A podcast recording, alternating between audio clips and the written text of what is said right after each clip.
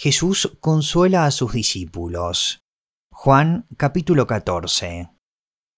No se angustien, confíen en Dios y confíen también en mí. En el hogar de mi Padre hay muchas viviendas. Si no fuera así, ya se lo habría dicho a ustedes. Voy a prepararles un lugar, y si me voy y se lo preparo, vendré para llevármelos conmigo. Así ustedes estarán donde yo esté. Ustedes ya conocen el camino para ir a donde yo voy. Jesús, el camino al Padre. Dijo entonces Tomás, Señor, no sabemos a dónde vas, así que, ¿cómo podemos conocer el camino? Yo soy el camino, la verdad y la vida, le contestó Jesús. Nadie llega al Padre sino por mí. Si ustedes realmente me conocieran, conocerían también a mi Padre. Y ya desde este momento lo conocen y lo han visto. Señor, dijo Felipe, muéstranos al Padre, y con eso nos basta.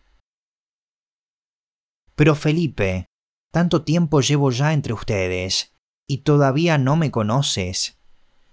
El que me ha visto a mí, ha visto al Padre. ¿Cómo puedes decirme, muéstranos al Padre? ¿Acaso no crees que yo estoy en el Padre y que el Padre está en mí? Las palabras que yo les comunico no las hablo como cosa mía, sino que es el Padre, que está en mí, el que realiza sus obras.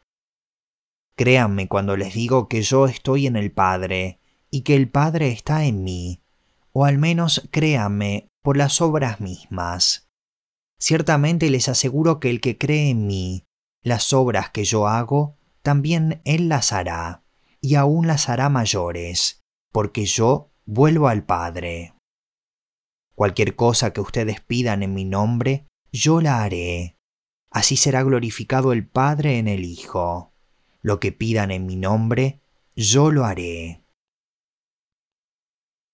Jesús promete el Espíritu Santo. Si ustedes me aman, obedecerán mis mandamientos.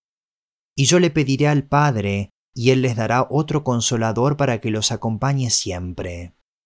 El Espíritu de verdad, a quien el mundo no puede aceptar porque no lo ve ni lo conoce. Pero ustedes sí lo conocen, porque vive con ustedes y estará con ustedes. No los voy a dejar huérfanos, volveré a ustedes. Dentro de poco el mundo ya no me verá más, pero ustedes sí me verán, y porque yo vivo, también ustedes vivirán. En aquel día ustedes se darán cuenta de que yo estoy en mi Padre, y que ustedes están en mí, y yo en ustedes. ¿Quién es el que me ama? El que hace suyos mis mandamientos y los obedece. Y al que me ama, mi Padre lo amará, y yo también lo amaré, y me manifestaré a él. Judas, no el Iscariote, le dijo, ¿Por qué, Señor, estás dispuesto a manifestarte a nosotros y no al mundo? Le contestó Jesús, El que me ama, obedecerá mi palabra, y mi Padre lo amará, y haremos nuestra vivienda en él. El que no me ama, no obedece mis palabras, pero estas palabras que ustedes oyen no son mías, sino del Padre que me envió. Todo esto lo digo ahora que estoy con ustedes, pero el Consolador, el Espíritu Santo, a quien el Padre enviará en mi nombre, les enseñará todas las cosas y les hará recordar todo lo que les he dicho. La paz les dejo, mi paz les doy. Yo no se la doy a ustedes como la da el mundo. No se angustien ni se acobarden. Ya me han oído decirles, me voy, pero vuelvo a ustedes.